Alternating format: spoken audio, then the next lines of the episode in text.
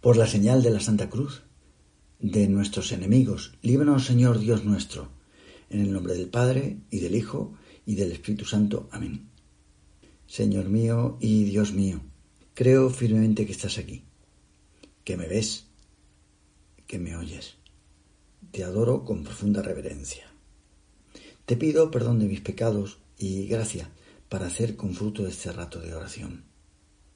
Madre mía Inmaculada, San José, mi Padre y Señor. Ángel de mi guarda, interceded por mí. La Iglesia comienza la misa de hoy, el primer día de la novena a la Inmaculada, con estas palabras. El Señor, junto al lago de Galilea, vio a dos hermanos, a Pedro y a Andrés, y los llamó venid conmigo y os haré pescadores de hombres. También podemos decir que Jesús se ha fijado en nosotros, en ti y en mí. Nos ha llamado y estamos con Él, junto a la Alhambra, no a la orilla de un lago. Y de nuevo nos dice, os haré pescadores de hombres pero no porque hayáis venido a pescar novio o novia, que todo podría ser. Nos dice pescadores de hombres porque esta es la definición de un cristiano. No me extraña que algunos llevéis un pez en el reloj, porque los cristianos del siglo XXI, como los primeros seguidores de Jesús, se conocían por el pez que pintaban pescadores, personas interesadas en los demás, que buscan llevar a la gente el mensaje alegre de Jesús. Por eso dice San Pablo, lo acabamos de escuchar, qué hermosos son los pies de los que anuncian el Evangelio. Nosotros queremos ser buenos cristianos. Nos preguntamos ¿Cómo haremos para extender este mensaje? Para que le llegue a toda la tierra.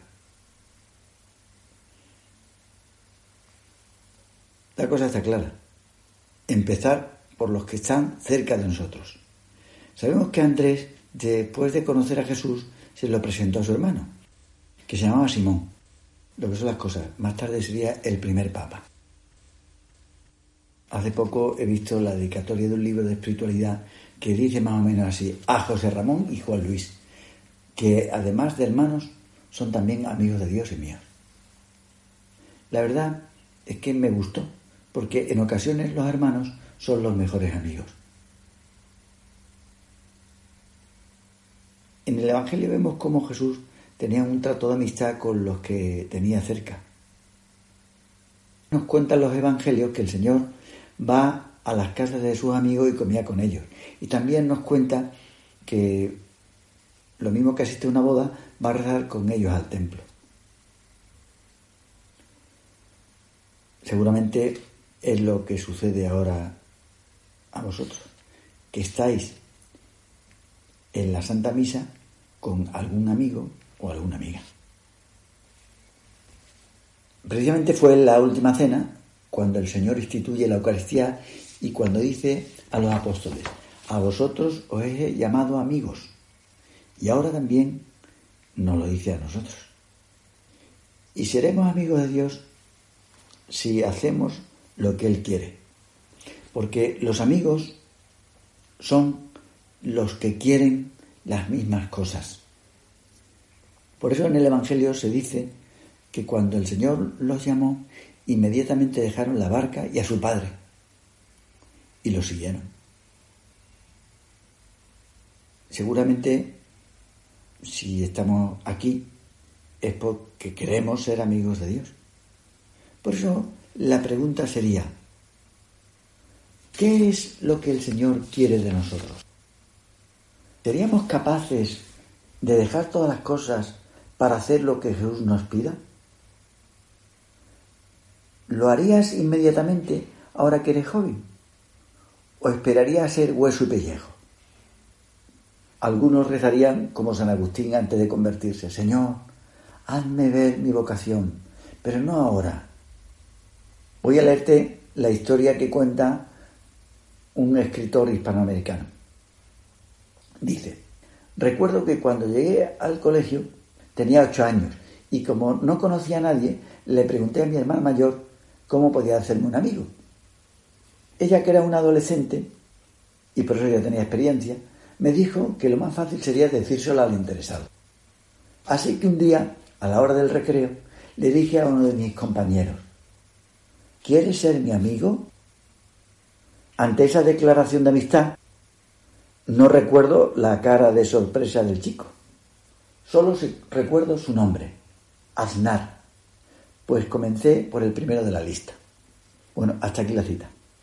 Y al leer esto pensaba en lo que hace Dios con nosotros.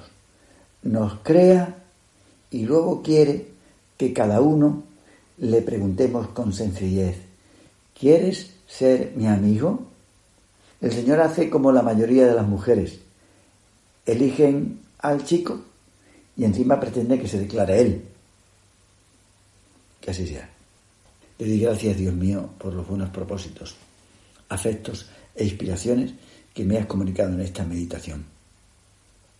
Te pido ayuda para ponerlos por obra. Madre mía Inmaculada, San José, mi Padre y Señor, Ángel de mi guarda, intercedes por mí.